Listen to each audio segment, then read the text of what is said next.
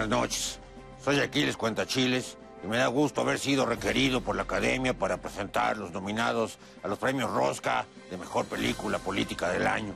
Y de una vez les adelanto que no me gustó ninguna, son horribles, solo son una muestra más de la crisis de nuestro cine. Están matando a las películas, señores, qué vergüenza, qué vergüenza. Sí, perdón, perdón, perdón. Este, los nominados son Sin novedad en su frente. En este filme vemos un hombre desquiciado en guerra contra la razón y la ortografía. Una brutal actuación de Vicente Fox que sin duda podría llevarse la rosca. La siguiente película nominada es Lodo en todas partes al mismo tiempo. Una delirante historia protagonizada por Alito Moreno y lo que queda del PRI que viven en una especie de universo paralelo. Nuestra siguiente nominada es un dramón, Almas en Pena, la dolorosa historia de una pareja en crisis, separada por una terrible dictadura que los convirtió en perseguidos políticos. ¡Qué vergüenza, señor! Ahora toca el turno a esta polémica joya, The Whale, la historia de un hombre que se ha quedado solo y que le cae gordo hasta los de su bando. Enorme actuación del fiscal Hertz, muy contenida, casi podría decirse que ni actúa el señor. Desde el cine de animación nos llega una película muy desanimada, Reprocho, donde un viejo político fabrica un muñeco traicionero y mentiroso. Una mancuerda inolvidable de Ricardo Monreal y el gran Gibran Ramírez. Nuestra siguiente nominada es protagonizada por el señor Constitución Santiago Krill y se trata de El Gris, un señor sin gracia que sueña con ser presidente de México. No se las quiero spoilear, pero obviamente no lo logra. ¡Qué vergüenza, señor! La siguiente categoría la ocupa una película de terror que trata de una muñeca diabólica que traiciona a su creador y quiere matar a todos. No tiene mucho argumento, pero sí mucha violencia. Se trata de Pegan, protagonizada por Lili Telles, que seguimos sin saber si es muñeca o es esclava o simplemente mujer. Y nuestra última película es mi favorita porque representa a México en esta ceremonia y se trata de Ardo, el drama de un hombre que pierde su chamba de consejero en el INE y llora por su país desde su alberca mientras se toma un daiquiri. Enorme, enorme actuación de don Lorenzo Córdoba. Y ahora sí, amigos, me emociona mucho decirles que el ganador de la rosca a la mejor película política mexicana es... Es... Es ni menos que...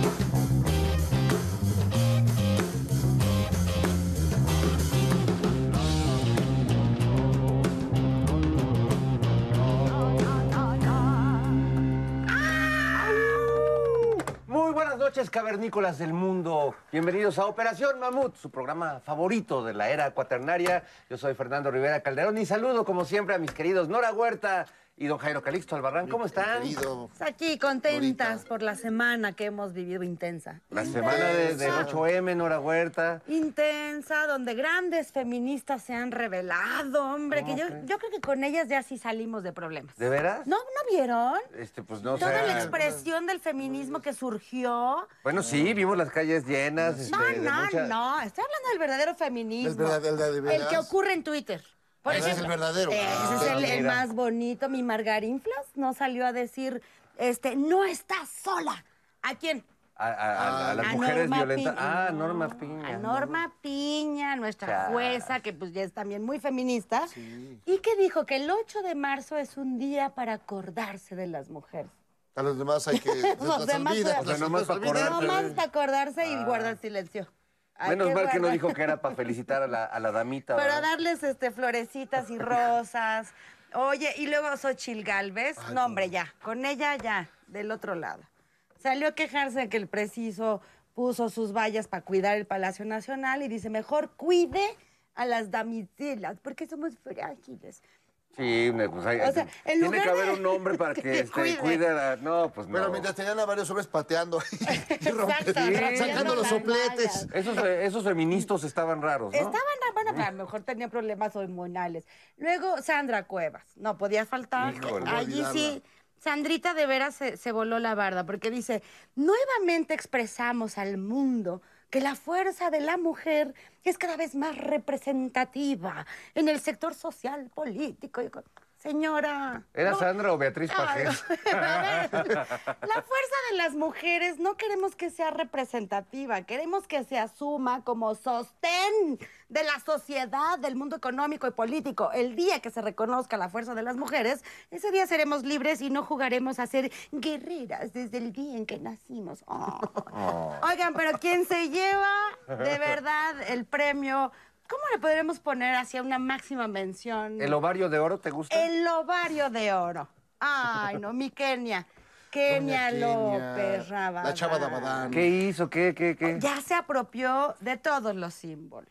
No me digas. De habidos y por haber, y los que existan mañana también los va a llevar. Ya la vimos en un video con sus crucecitas rosas, estas que sí. nacieron en Ciudad Juárez, en gobiernos panistas. Ya la vimos apropiarse hasta de la canción Vivir sin miedo de Vivir Quintana. No, no, no. Ya por nomás favor. le faltó decir el Estado es el violador, eres tú. eh, Le faltó esa rola a la doña, pero sobre todo le vamos a dar el reconocimiento por ser sobreviviente del brutal ataque que se vivió en el Zócalo. ¿Supieron que fue ¿La, la agredida? reprimieron? Sí. Fue ¿Cómo agredida crees? ¿Qué- con sí. gas lacrimógeno. Sí, vi que quedó medio mal, Ay, pero... no, bueno, ya si estaba. fue- no sé si fue por el gas. Pero, pero, quita- pero hacía un escándalo como si fuera gas mostaza, pero en realidad, si fuera de veras, de veras lacrimógeno. No hubiera. No, no, no, no hay manera No, de que estaban te- ahí nomás. Bueno, ni el rímel se le corrió. Oye, ya nomás le faltó gritar, es nuclear, Jacobo, es nuclear. pues sí. Con sus amiguitas ahí Sí. que le... Entonces, bueno, fue un 8 de marzo... eh, Curioso. Bello, Be- bello, bello y curioso. que nos da esperanza a todas las mujeres con estas nuevas voces feministas. Que ojalá sí pues salieran a manifestarse cuando hay que votar por el aborto. Que por cierto, que- la mayoría de esas voces que mencionas, ninguna defiende el derecho de las mujeres a No, decidir a sobre su cuerpo, ¿no? Ninguna, ninguna. Pues es que son panistas, son señoras bien. Pues sí. No, y no se quejan de que el 91% de los puestos de dirección de la iniciativa privada son, ¿Son para de hombres. hombres? Son señoros. Son señoros. Ellos, sí. ellas no han salido a... Pero me encantó la, la- la- la chica que decía, ay, nos robaron a Colón. Es otra Sí, panista. Otra panista, sí. Otra panista. Pues sí. Las fuerzas básicas del PAN, por cierto. Pero sí, bueno. que, que todavía no entienden que pues hay que romper con la estructura patriarcal que somete a las mujeres y utiliza su tiempo, su energía, su vida y su entusiasmo. Por eso te sentaste eso tan no lejos de nuestra Sí. estructura Sí, así de bella. heteropatriarcal. Oye, Nora, no, somos amigos. Soy patriarcal, nada más de 8, 8 y cuarto, no seas así. Oye, pero lo, lo que liviana es que ya hay una buena noticia. Ay, vaya, Jairo. Sí, danos- hay una gran noticia. Ilumínanos, Sí, por favor. ¿Ahora eh, qué? El distinguido señor Edmundo Jacobo del INE ¿Qué El- pasó? ¿Don Porfirito? ya recuperó su chamba. Bendito Fíjate, Dios. ¡Aleluya! Bendito Otro Dios. milagro de la 4T, Sí, Jairo. qué un barbaridad. desempleado menos. Qué Ay, qué bonito. bueno. Regresó, Entonces- A su sueldo original. A su sueldo original, a su puesto su puesto original. Bueno, es que alguien tiene que cuidarlo de los fideicomisos, alguien tiene que taparlos, esconderlo, quemar las cosas, este, ci- incendiar los O en eh, dado los momento datos. hacerse responsable de ellos, porque es que todos así de... No, no, pues no, no, no, ¿eso qué? Como señora- los fideicomisos de la Suprema Corte de Justicia. La señora Piña, yo creo que trabaja para por eso le echaron una manita. Yo creo ¿De que cuánto, era. Que ¿de cuánto era el fondito de, de la Suprema Corte? 20 20 mil mil. millones pa- para los chescos ahí. Para toga y birrete se me hace mucho. Oye, no, pero es que también birrete. hasta mantenimiento de casas creo que podían que sacar te, de ahí. Te, te lleven en andas de un lado a otro, 20 camionetas por persona. ¿Qué- qué- ¿De qué se trata? Pero bueno, el mundo, ya, y por ejemplo... ¿Y entonces me- qué va a hacer Pati Mercado? ¿Se ya, va- ya no va a llorar. Succionó sus lágrimas. Ya no va a llorar, eso es lo... Y bueno, ll- lloró más este... La Tanquita. La Tanquita Córdoba, Lorenzo Córdoba, sí. Ese Ciro Murayama a mí también. Pero este Lorenzo Córdoba llorará por su amigo este Jacobo o llorará por sí mismo que ya le quedan se le acaba. ahora tres semanas amigos Sigue el conteo, sigue el conteo. No, porque además este ese día va a decir cuánto gana y cuánto va a ser el finiquito. Claro, va a ser como si fuera el de intendencia, vas a ver. Oye, por lo los menos que piche una, una cena o algo, ¿no? Con su finiquito. ¿Cómo estará la cosa? Fíjate, ¿cómo está la cosa que hasta este Luis Carlos Ugalde, aquí no va- ya ese volteaste. carismático ese eh, carismático eh, del, I- del IFE, del y que además no vamos a acusar de demócrata, le dijo, ya no exageres, ya no hagas tanto pancho. porque- Sereno, Moreno. Sereno, relájate. es que dice que ya van a tomar la, la La UNAM, que- este, Bueno, ya, ya no sabe quién, quién es que se va a vestir de, de soldado, si, si Calderón o él. Hay que- yo digo que hay que encerrarlo en el búnker de García Luna a ver si se serena ¿Vieron? ¿Les gustó el, el búnker? Chulo. pues sí como para una película de Robocops de Robocops como dice el presidente Con, con sus pantallotas para Que nunca ver funcionaba, el- que nunca se veía nada. Está padre que haya puras pantallas en un lugar que era pura pantalla, Pura para un gobierno que era pura pantalla. Creo que venían, veían porno o algo, porque no, no- o sea, nunca, nunca, nunca me sirvió nada. Eh, es, Oye, este, pero de como los chismes de la semana buenos que, que lo que salió a decir Pablo Gómez, que el PAN sí le dio dinero a una de las empresas madre de García Luna, por lo menos un milloncito de pesos. No podía saberse, pero sí ya lo, lo confirmó Pablo Gómez. Para que no estén negando el PAN su relación con García Luna, porque lo vieron feo, ¿eh? Lo Sí, dijeron, no, sí. nosotros Sí, no lo conocemos, no lo...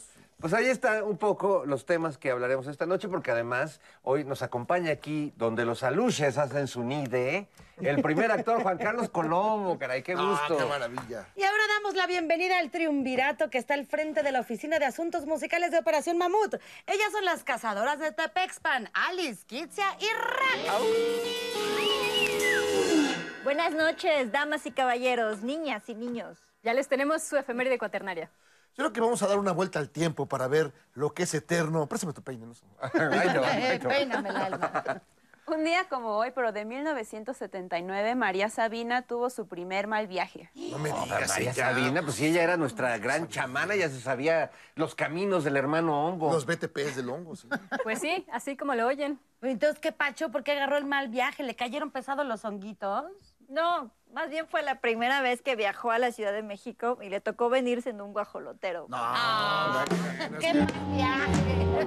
La, la regañó, es como un regaño del hongo. Y eso que no se agarró un chimeco, ¿no? Eso Entre sido- el chimeco y el guajolotero, ¿cuál te gustaba más? Muchachos, serios, hombre. Un fin. cocodrilo, un delfín, un delfín que vaya por San Angelino. Eso. Y me lleve primero a Medellín. Proceda, compañero, por favor. Bueno, bueno, pero es tiempo de saludar a la novia de Mesoamérica que siempre nos ilustra con su lengua florida. Con ustedes, la única, la colosal, cabeza Olmeca. Ay, amigos, Mares, vengo agotada. No puedo dar, pero ni un paso más. ¿Qué le pasó? Si se le ve su semblante caído, oiga. Sí, parece como que le va a dar un besito al suelo y trae, trae como la mollera pandeada, oiga, ¿qué le pasó? No, y los ojos medio dibujados, ¿Qué y pacho? chereques. sí. ¿cómo me animan, amigos, ah? Es que fui a la marcha, caminé y caminé y grité. No es piropo, es acoso. Fuimos una marejada morada. Oiga, pero yo también caminé y no estoy tan descolocada como usted. No, pero es que yo me fui a marchar a Guadalajara y me confundieron con una de las esculturas esas de los alfaritos. Oh. Me envolvieron con una lona, que es que para protegerme, pero no podía respirar. Bendito Dios, me liberaron las muchachas de la marcha y volví a ser yo. Solo un poco más pandeada, verá. Pero la próxima semana irá que me den mi chaneadita. Su poquitito de botox por acá, ácido hialurónico por allá, para verme eternamente bella.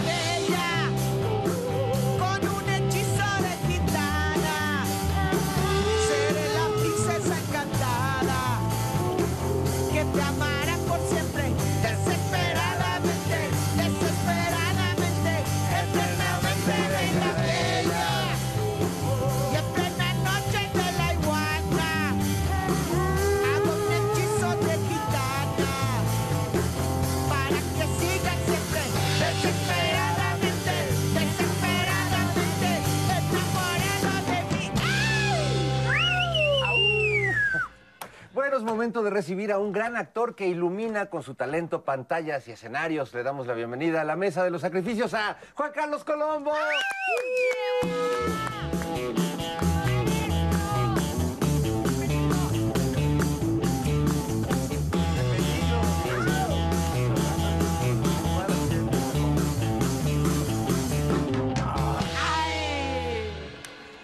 Bienvenido, Juan Carlos, a la piedra de los sacrificios. ¿Cómo estás?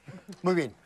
Bueno, sin exagerar. Sin exagerar. normal, normal. Eh, para ser del país. Sí, no, ya, ya a esta edad uno nunca está del todo bien. Pues Pero si me pongo a contarles las cosas, se acabó el programa. Para eso te lo invitamos. dejamos ahí para otro día. Para eso te invitamos, para que nos cuentes. Y, y bueno, porque además nos da gusto siempre en este programa, pues recibimos a, a gente muy metida en la política, así radical, pero también a periodistas, pero también pues a actores, a músicos, es decir, todos somos seres políticos, aunque algunos digan que no les interesa la política. Y por eso nos da mucho gusto tenerte esta noche aquí. A mí me da muchísimo gusto estar aquí. La verdad, es uno de los programas, le venía diciendo a la chava que siempre veo. O sea, los domingos, cuando ya uno se empieza a deprimir por el domingo en la tarde, ah, Así bueno, es. pero me queda oh, mamut. ya con eso salvo el suicidio. Bueno, bueno. Y que es un buen ejercicio porque no existía un programa como este en No. otros momentos que, que hemos vivido en este país. No, no, porque eh, está el programa dicharachero de hacer bromas y demás, pero no es que se tocan muchos otros temas y el sentido del humor no está prohibido, ¿no? lo cual se agradece. A veces algunos programas les he visto que invitan a unos que no se salen de su libreto.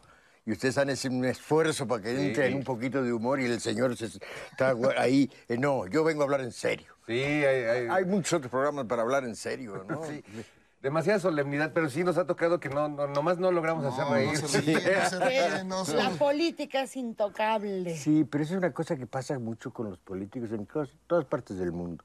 Yo me acuerdo que el primero que empezó a hacer bromas fue el subcomandante. Con Durito, de- con que hablaba con el Durito y escarabajo. ponía. Y, y los demás se sacaban, ¿cómo, ¿cómo? ¿Se puede hacer una broma? Sí, porque hay otros que hacen broma, y me acuerdo Salinas de Gortari hacía unas bromas que era para matarlos. Se reían todos los de al lado. Pero Y él- por compromiso. Como- como- si no se reían, los Pero corrían. eh, el humor forma parte de nuestra vida, eh, política, social, personal. Yo digo, el día que pierda el sentido del humor, mejor no vivo. ¿no? Claro. Bueno, y además el humor es un diálogo, te permite, es, es empático y es frontal, porque también hemos vivido en este país un tipo de humor o algo que se disfraza de humor que en realidad es una agresión del patrón a su trabajador, Sí, sí, de sí, la dueña de la casa a la persona que hace el trabajo Bueno, ustedes hacen una telenovela muy discutible. Sí, sí, sí. Caguengue, Bueno, varias, varias. Pero bueno, sí, el humor que replica el sometimiento de las personas. Sí. Que lo promueve. Sí. A ver. O sí, o que replica conductas, ¿no? Como eh, yo decía en estos tiempos de revisión de conductas, sobre todo hacia el feminismo, hacia las mujeres. ¿Cómo estamos ya acostumbrados a hacer chistes misóginos sin ningún problema, ¿no? O sea, yo tengo en mi lista de chistes, ya los quité a todos. ¿Por qué? Porque yo no soy misógino, pero alguien oye el chiste y le estoy reforzando su conducta misógina y va y le madrea a su mujer en la casa, ¿no? Entonces, cuidarse de eso es muy bueno. Eso no quita que haya otro tipo de humor, ¿no? Que, que nos... A mí el humor creo que me hace ver muchas cosas más de las que a veces que un buen discurso, ¿no? Y nuestros políticos le tienen miedo, ¿no? Sí, no, porque no saben manejarlo, no saben controlarlo. Y sí, saben puros, puros chistes de, Unos chistes de Pepito. Sí, y, y- y no saben qué hacer si algún periodista les hace un chiste o una broma. Se descoloca, pues es que son, son de cartón, son así. Pero es que el humor es subversivo. Claro, el humor totalmente. es resistencia desde el jiji, porque. ¿qué critica el humor? El uso de poder. Y es, además es sanador. Yo cuando ando enfermo, si no puedo hacer una broma sobre mí mismo, que si estoy grave. Mientras yo me puedo reír de lo que me está pasando, como que me operaron de la lengua, porque habiendo de quitar un tumor, que le dije al dentista que, ¿y a quién tengo que...? No, tiene que ir con un especialista. ¿Que hay especialistas en lengua? ¿Y, cómo sí se llaman? ¿Lingüistas? ¿O tengo que ir a la Academia de la Lengua? No, un patólogo. Ah, ya entendí. Pero si no puedo hacer bromas, yo me acuerdo que en el hospital puse la lengua de los Stones ahí afuera. Muy bien. Sí, Con- Con, con eso de que la lengua es un órgano sexual que incluso sirve para hablar. sí. ¡Eso! Y yo sé que he abusado de ella, pero tampoco, tampoco para que me castiguen. No, no, órgano no. sexual me encanta, que Sí. nos ayuda a lograr el, el orgasmo y si no, pues lo dicen las malas lenguas. Lo dicen las malas lenguas. Bueno, O en como fin, decía para- Woody Allen, ¿no? ¿Por qué se llama eh, sexual de boca si es el único no se puede hablar? el sexo oral, pues sí. Sexo oral. Ah, Son, son grandes misterios. Piensen en ello mientras nos informamos con el noticiero prehispánico. ¿Cómo no?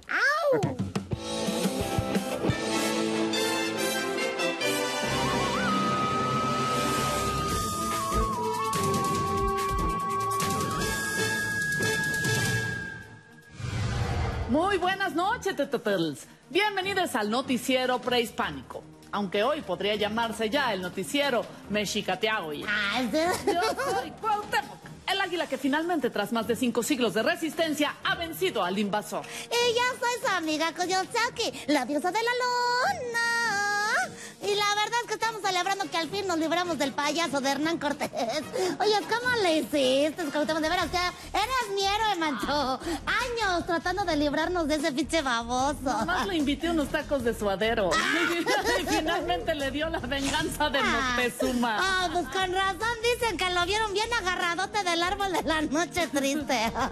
lo malo es que no hay mal que dure 100 años, porque, bueno, este cabrón ya nos duró más de 100, ¿eh? Nomás está aquí enchinchando el desgraciado. Bueno, pues vamos, vamos con la información. Vamos, pues. Senadores republicanos gringos promueven el uso de Fuerzas Armadas de Estados Unidos en México para atacar a los narcos mexicanos. Ay, sí, fíjate, no, qué suave, mendigos desgraciados. ¿Y por qué no promueven el uso de sus Fuerzas Armadas para atacar a sus narcos, eh? ¿O qué? ¿La droga entra y se distribuye solita, se esparce por el aire? ¿O cómo? ¿La mandan en Uber? ¿Qué chingados? De veras, hinchas hipócritas, de veras. No, es que no puedo con eso. O sea, de veras da coraje. Y luego, todos los migrantes que asesinan allí, ¿qué? ¿Qué? A cada rato, a cada rato los están asesinando los mentados esos rangers, ¿eh? Eh, es que esos no cuentan, ¿o qué? Este, esos no hablan, ¿verdad? Coyol, Eso no dicen nada. Tienes que leer el prompter con la noticia que estamos dando, Ay, dispénsame, sí, cierto, es que me da coraje, Ya, ya. manto, da Respira. coraje la hipocresía de los Estados Unidos. Bueno, al respeto, el Tlatoani AMLO dijo que los gringos todo lo quieren resolver con sus Robocops y sus armas y con... Oye, canal, ¿qué es eso de los Robocops? Los Robocops son, pues, es un policía mitad humano, mitad eh, robot. ¡Órales! Como el García Luna, ¿no? Ya ves que hablaba como robot. Bueno, ya, sí. Ah, ya voy a leer el prompter. En otras noticias, Pablito Ruiz regresa a los escenarios. No manches, Coyol, eso no está en el prompter. ¿Quién es Pablito Ruiz? ¿Con que quién? El que cantaba la de ¡Guau, mamá! ¡Ella me ha Coyo, ¿De besado! dónde sacaste esa nota? ¿Cómo de dónde? Pues de mi TV Notas. Mis fuentes son bien confiables, Mantoira. Estoy entre el TV Notas y el proceso. Con, es con eso así, así logro mi equilibrio informativo. No, bueno. Yo te cuento de Galilea Esa Montijo. El Tlatuani AMLO realizó su conferencia matutina en el búnker de Genaro García Luna. Ah, sí, cierto. En ese mismo lugar, Pablo Gómez reveló que García Luna estafó al erario por más de 700 millones de pesos. No, hombre, de veras, qué ironías de la vida, ¿no? O sea, imagínate, que te haces tu búnker para defenderte de todo y desde allí te echan de cabeza. sí, ¿no? Ahora sí que qué balconeadita le pusieron, porque ya, ya salió a la luz que era bien ratota, ¿no? Y hasta que su esposa también lo era, ¿eh? Porque O sea, eso de que nomás andaban allí de, de buena onda, no, salió ¿Eso canija la salió en el TV Notas? No, no, no, eso lo dijo Pablo Gómez en la mañanera. ¿Pues qué no lo viste? sí, no sí. tiene cuatro departamentos allí en Miami, o sea, no, no, de veras. ¿A poco tú sí te tragaste eso de que andaban ahorrando y que los créditos hipotecarios y que con sus ventas de fin de semana? No, no. Con eso hicieron su patrimonio, digo, su patrimonio. No, sí. Pues ni que uno se chupara el dedo. O sea, es que da coraje, Manto. De veras, da coraje porque ahí tenían a su corte de periodistas, todos bien fascinadotes con él, ¿no? Con Sí. se, se robó cabeza, ¿no? De veras, no tienen ni madre, no tienen padre, bueno, no tienen primos políticos. Gracias, gracias por tu opinión, No, no, todavía el Gracias. Calderón, viste que anda allí muy fresco, allí tuiteando todas las mañanas, así muy fresco como la mía, muy quitado de la pena. Oye, es que sí se enmuina una, da mucho coraje, Manto. O sea, ¿qué me dices de todos los periodistas? O sea, a ver, a ver, ¿qué, qué va a decir Carlos Marín? A ver, ¿qué va a decir López, este, López Dóriga? Que ahí salió bien retratadote. Este, el, el, el Loret ahí. Ya, Ay, sí, oye, no pinches mames, de veras, Ya, deberían de pedir perdón. Perdónense a sus aposantos a reflexionar por todas sus chingaderas. Ya, el shopping, de verdad, ya. Gracias. Oh, bueno, pues ya. Eh, y aquí en el noticiero Mexicatiagui con el reporte, vámonos con el reporte del clima con Tlaloc, Ay. el dios de la lluvia. Ay, sí, a ver cómo viene, ¿verdad? Hola amigos, esta semana hay que cuidarse de la calor porque literalmente quema mucho el sol. Y no me les vaya a dar un golpe de calor y vayan a quedar todos Alfredo Adamizados, Sandra Cuevizados, Vicente Fox Quesados. Y a mí ni me invoquen porque yo ando ahorita supliendo a la Coyoshauki y pues no puedo hacer llover. Por eso le he pedido al Moctezuma bebé que nos haga una danza para refrescar el cuerpo y el espíritu. Así que, música maestro, que es hora de sacarle punta al mocasín. Y Moctezumo les baila así.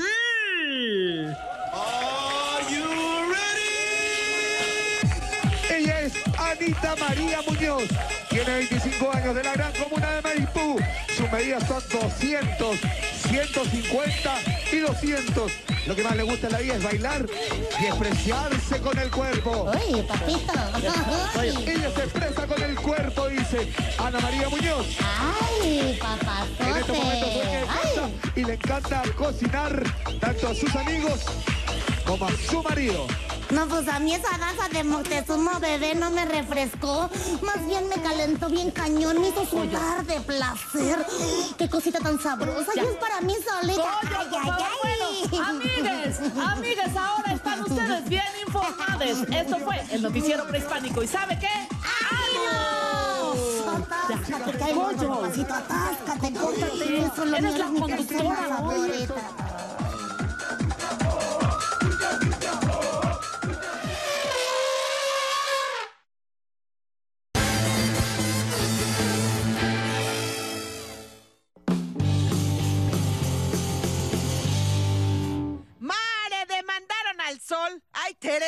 escandalazo! Ya le metieron su gol, hasta le dieron su plazo. Araceli se enojó por la falta de pensión. A Luis me demandó por no dar manutención. Ojalá se arregle todo, que no haya más fisuras, que Luis me pague pensión para bien de sus criaturas.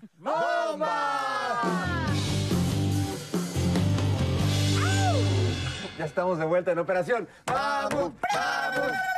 Y seguimos conversando, muy contentos con el gran actor Juan Carlos Colombo. Eh, pues que, que- qué bonito que nos visitas en esta mesa y que además estamos hablando un poco del humor en, en tiempos donde esta sociedad se ha politizado mucho. Yo creo que siempre lo ha estado, pero ahora se nota más quizás por las redes sociales. Y, y en ese camino de, de volvernos conscientes de nuestra realidad, creo que el teatro y el cine, Juan Carlos, han tenido un papel creo que más importante incluso que los periódicos y los noticieros de la televisión. ¿Cómo ves esto? Sí, yo creo que en general eh, el arte siempre ha sido una posibilidad de, de reflejarnos, de vernos, ¿no? Eh, de hacernos ver y de que el otro se vea. Me acuerdo en un estreno de Héctor, Mendoza, decía, no se les olvide que nosotros lo que hacemos somos un espejo. Hay gente que no le va a gustar la imagen, que se refleja, pero ni modo, a eso nos dedicamos, a reflejarnos a nosotros y un poco siempre el contexto. ¿no? Yo creo que los actores siempre tenemos, de una manera o más consciente o menos consciente, tenemos una responsabilidad social. Es decir, eh, no podemos ser eh, impunes a lo que hacemos y decimos, ¿no? Esto va a tener consecuencias, a alguien le va a llegar, a alguien lo puede llegar a ofender incluso, ¿no? Pero creo que tenemos una responsabilidad cuando salimos a cena de esto puede tener repercusiones, puede tener consecuencias, ¿no? No, no, no es un acto impune. Entonces yo creo que sí, eh, to- y a todos nos ha pasado, que hay, el otro día comentaba sobre eh, Resné, el director de cine, que casi no se conoce, ¿eh? pero por ejemplo hay películas que me marcaron para toda la vida. Él, por supuesto, no sabrá nunca, ¿no? Que Providence, por ejemplo, son unas películas que me marcaron y, y ahí sí uno le marca a otro cosas en la vida que a mí después de años, "Ay, es que yo vi en tal obra suya y me to-". Sí, pero entonces tenemos que tener una responsabilidad. ¿no? Entonces yo creo que, que siempre el arte, y, y- y muchas veces es espinoso, y el humor suele ser molesto. Ve- Vemos casos de ataques a los medios por, lo- por el humor, ¿no? Como que no concebimos que el humor pueda ser irreverente, cuando yo no conozco otra forma. ¿no? No, porque no hay... No, no, el, el humor es así, además no se puede tomar tantas... eh, como... No dejarse llevar por la, por, por la propia lógica del, del- del humor, del- de la comedia y demás, ¿no? Entonces ahí estamos, aunque ahora en esos tiempos todos son muy delicados, mucha gente no, no, no entiende el humor como, como algo que, que te puede generar cambios y Que transformaciones. utilicen el humor Sí. para agredir, Para y agredir o del otro para lado. seguir... Sí, lo hay. Es decir, hay gente que utiliza el humor con mala leche. ¿No? O sea, hay chistes malos que ofenden. Y hay, y hay de artistas también, maestro, que no se terminan de comprometer con la realidad y que... No es- empiezan. No, o sea, no, que eh, eh, sí, mencionas el, el cine, por ejemplo, donde hemos visto grandes críticas a la realidad, pero muchas veces también estos grandes artistas o estos eh, grandes hacedores de la escena mexicana que le sacan, que no se comprometen y que se van de lado y que incluso atacan eh, las políticas culturales que se están desarrollando o no les gusta, que también ha sido un sector que perdió privilegios. Sí, eh, eh, creo que en primer también nos falta autocrítica al ambiente cultural, que cuando vinieron estos recortes y demás, yo decía, bueno, pero es que hay muchos aquí que han vivido de, de los fideicomisos, ¿no? ¿Verdad? Y, no- Sí. y- Y ahora se hacen en los que serio, no. Y, y lo- y el fideicomiso y los apoyos, las becas, eran para crear público, no actores pagados. Entonces, no hemos creado públicos. Entonces, lo que protestamos por eso somos los actores. El público no protesta que le vayan a quitar el teatro o el cine. Eso es lo que hicimos mal. No creamos públicos. Eh, debemos crear públicos. Que si a mí me quitan el programa de Mamut, hazme un pedo, hazme una marcha. Claro. Porque yo lo veo, lo, Lo quiero, quiero ver en la primera Sí, fila. Sí, pero así debería pasar. Que en otras partes pasa, que si en Londres le cierran un teatro, se arma un relajo, porque las tiene un público de teatro. Nosotros no hicimos, con los, con los estos fideicomisos, no hicimos públicos. Hicimos, a veces una vez me invitaron para luchar cómo habíamos conseguir más. Le digo, bueno, ¿y qué tal si también luchamos por hacer más público?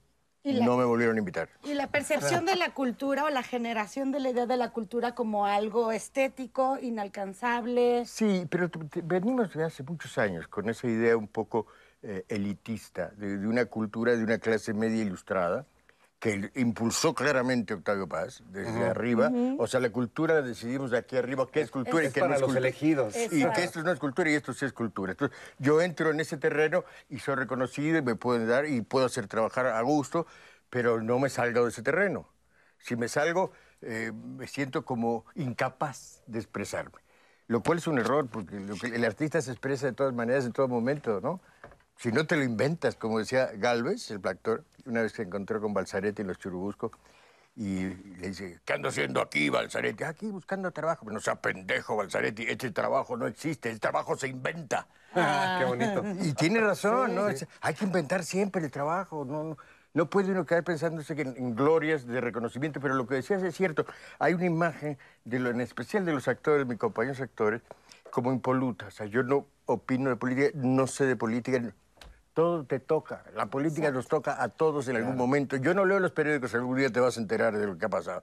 O sea, no, no siempre. Tarde o temprano te a tu casa. Sí, sí, sí, como lo de Brejo, un día van a Y vendrán por ti. Sí, exacto. pero eso sí pasa, eh, que de pronto se enteran de un día para otro que están involucrados.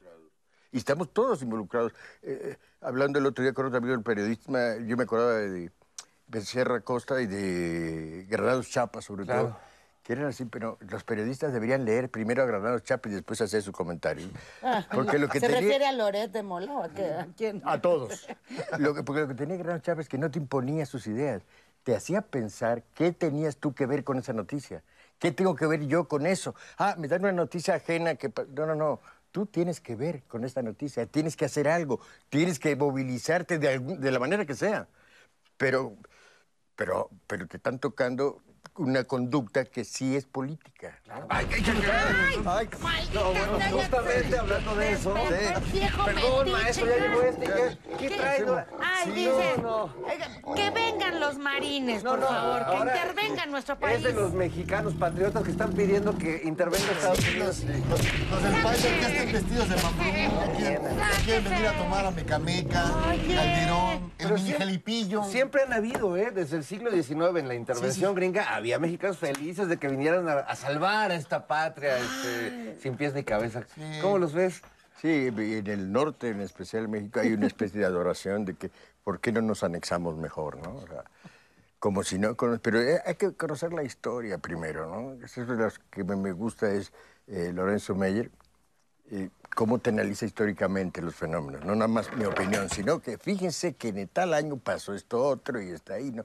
Cómo se organiza el norte respecto a Estados Unidos, ¿no? Ahí Pancho Villa fue que le dio identidad al norteño, porque eran o gringos o jodidos.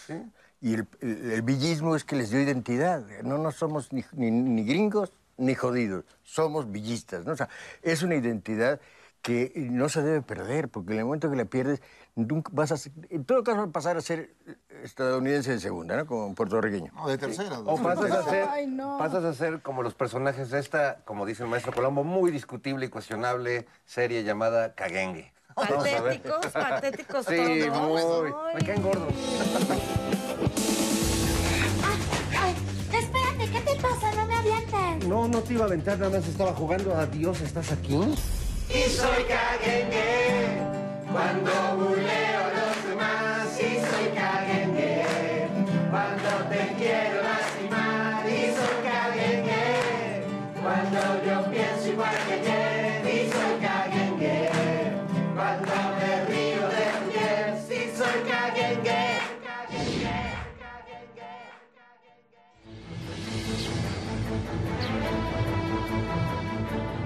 Oye, mejor juguemos otra cosa. ¿Cómo a qué?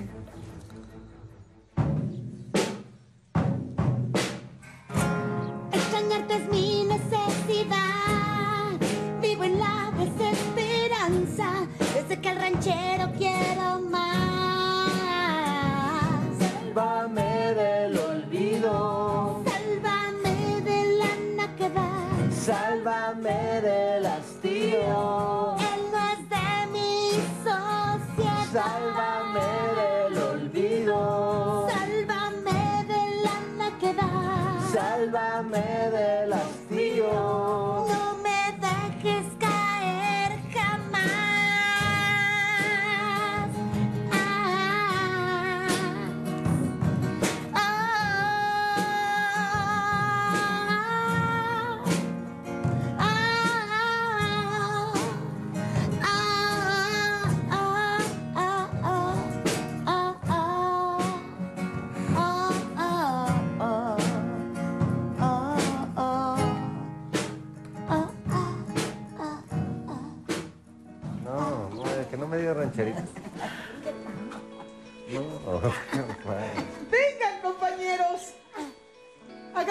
Círculo.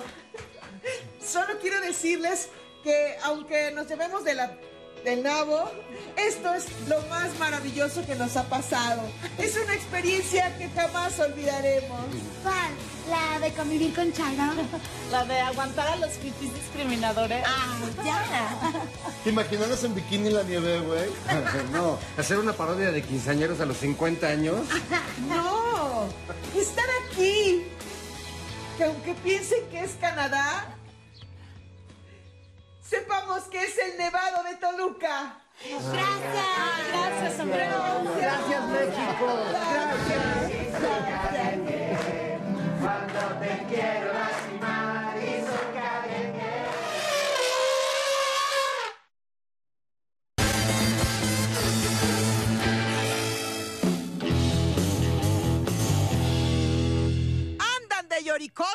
la Denise y el Joaquín. Ay, ese par de liosos, se merecen un pasquín. Se muestran muy inflamados por AMLO y la mañanera. Dicen estar difamados de muy extraña manera. Ya no sean tan rijosos y déjense de quejar. Por andar de belicosos, se olvidan de trabajar.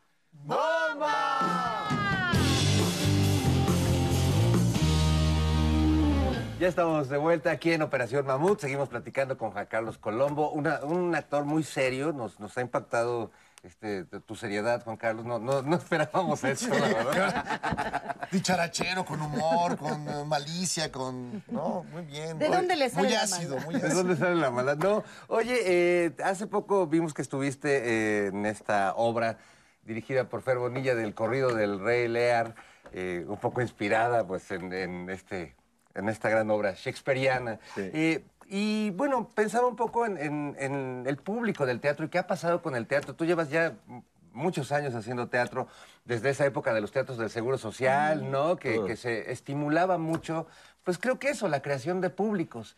De pronto, como que el público dejó de importarle a algunos eh, productores. ¿Qué pasó y, y cómo se puede reactivar que vuelva el público a las salas de teatro? Yo creo que primero hay que preguntarnos a nosotros, los que hacemos teatro, ¿qué tanto estamos pensando en un público en especial para que vaya y dedicarle la función a eso? Porque estos de los becas y anfiteatros hicieron que, bueno, a mí me van a pagar de todas maneras, no importa, importa la que hora, llegue, que, no llegue, si que no viene, llena. si les gusta o no.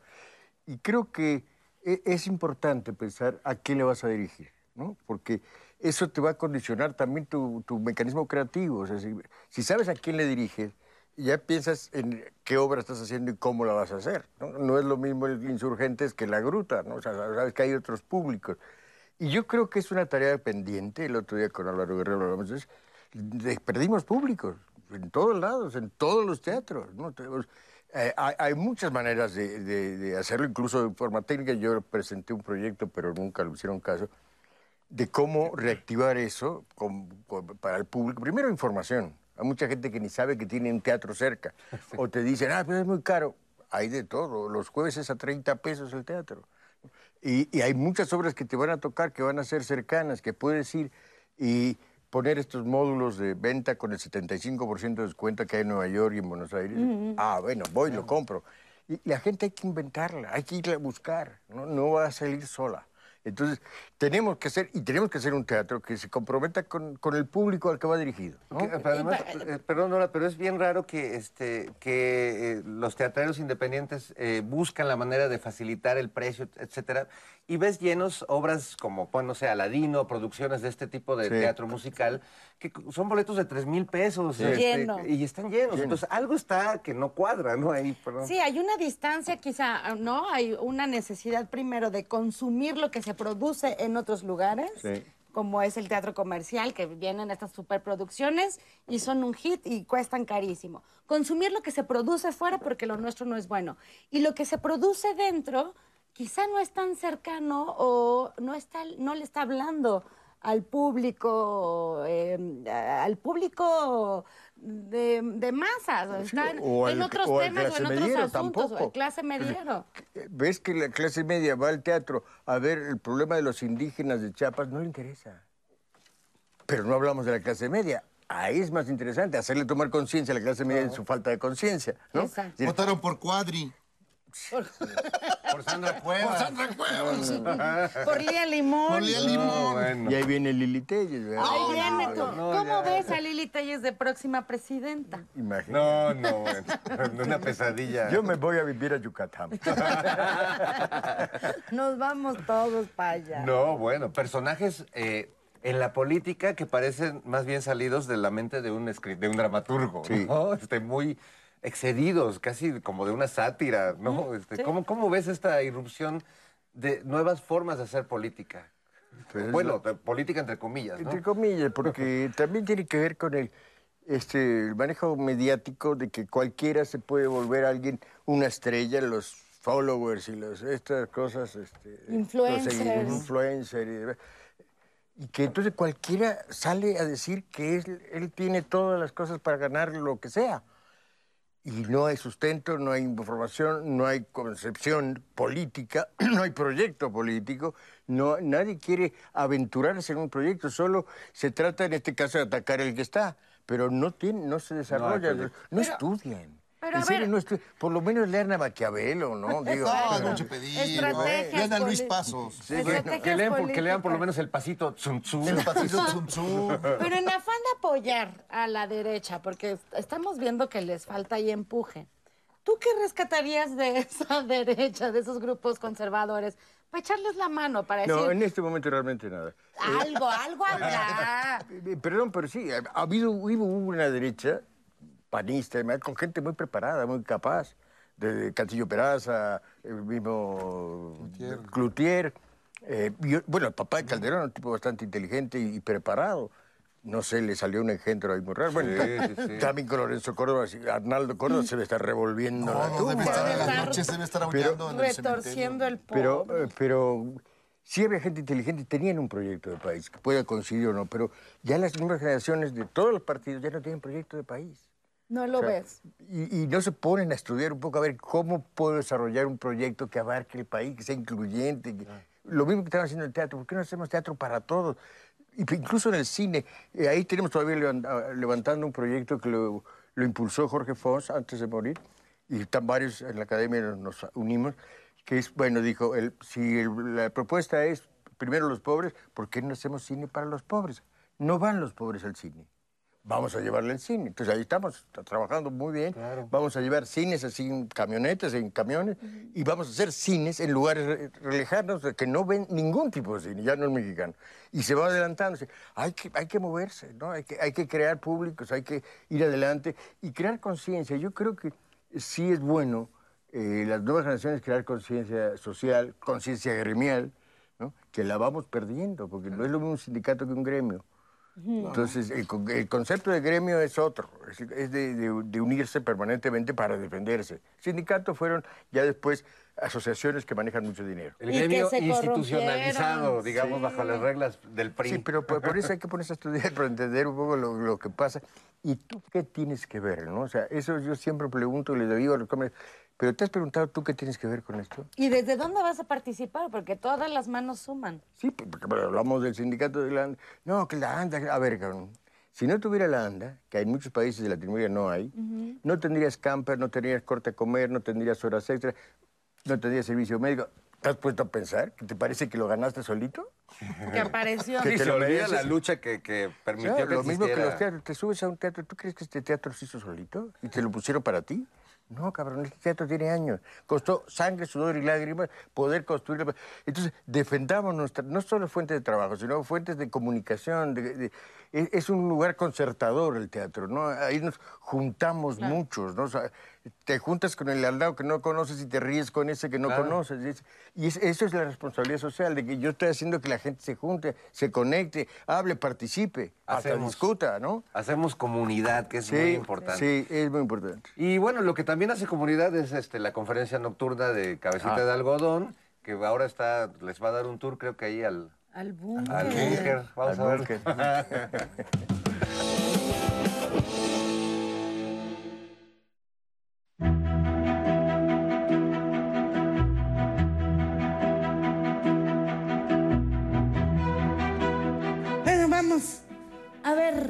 el búnker. Esta es una de las obras emblemáticas del gobierno de Calderón. Esta es la suavicrema. Se dice que el búnker fue inspirado en una serie norteamericana que le gustaba mucho Calderón, la de 24 horas. Por eso hay pantallas. Él vio las pantallas y dijo, hagan algo así con muchas pantallitas. Se supone que aquí se iba a ver en tiempo real 600 puntos estratégicos del país, pero no, nunca se vio nada en tiempo real, era de Amentis. Ahora, este lugar, como pueden ver, sorprendió ¿eh? a Loret de Moles. Calificó este lugar como la mini estrella de la muerte. No, no era. No, dijo, es, es el mini pentágono mexicano. Tres mil milloncitos de pesos nos costó. Lo diseñó García Luna. Era un policía especial. que soñaba con tener un gran búnker para el narco ayudar. Fíjate, periodistas vienen, van, impresionados, todos están con el búnker y el chayote que le dan. De pronto, wow,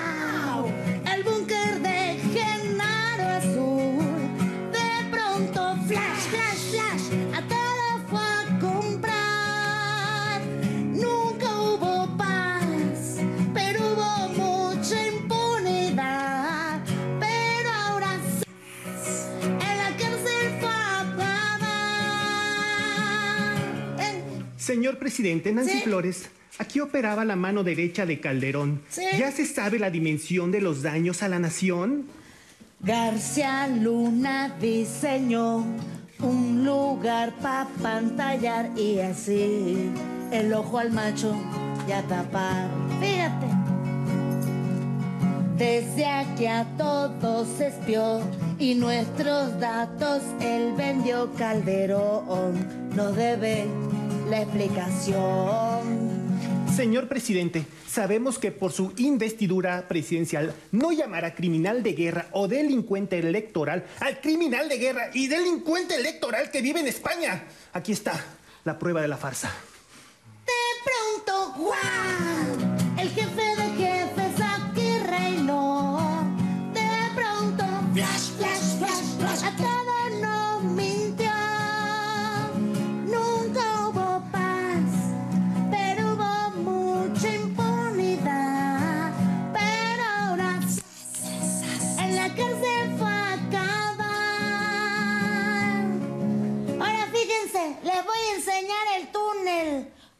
hagamos más muina.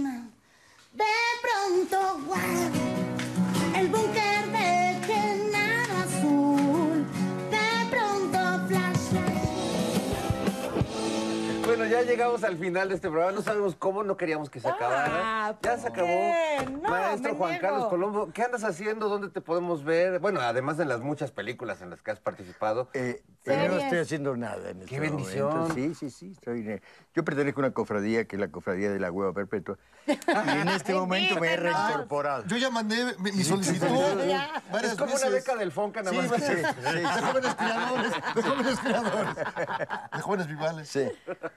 Hombre. No, bueno, pues eh, eh, estaremos pendientes de próximos trabajos en series, en teatro y bueno, y de todo el trabajo que ya ahora en las plataformas podemos ver varias de las películas eh, en las que has participado que siempre son una delicia. Una película que recomiendas para que te conozca la gente, tuya. Mía, eh, Nocturno. Nocturno. De Luis Ayllón. Creo que se encuentra en Netflix. Ah, bueno, Está, pues ahí está. mira, está. A ahí está la buscar Nocturno de Luis recomendación. Oigan, y dos recomendaciones también, no se pierda. Esto no lo hacemos nunca en este programa, pero no puedo dejar de recomendarles que vayan a ver a la primera actriz, la señora Cataño Jairo Calixto Albarrán, con Nora Huerta y Ceci Sotres, los sábados en el Vicio, en Madrid 13, Coyoacán. Los Daños Maravillosos es una obra muy divertida, Ah, bonito. espectacular, así que vayan a ver aquí Gracias, estos Gracias grandes por la, talentos. gracias por la recomendación. Y bueno, pues este. No, no nos queda más que irnos, Nora Huerta, muchas gracias, Jairo, No, gracias. querido, querido, Maestro gracias. Juan Carlos Colombo, qué gusto Gran escucharte gusto, y platicar gusto. contigo. Cuando Cada quieran, pero a ver, yo traigo el mezcal. Por Sí, favor. por favor, si no. Así en seco no sale el humor bien. No, no, no. Bueno, a Y eso ti, que a nos reímos Sí, mucho. bastante. Muchas gracias a, a la cabeza Olmeca, con Chileosos y Sotres. Adiós, amigos, adiós.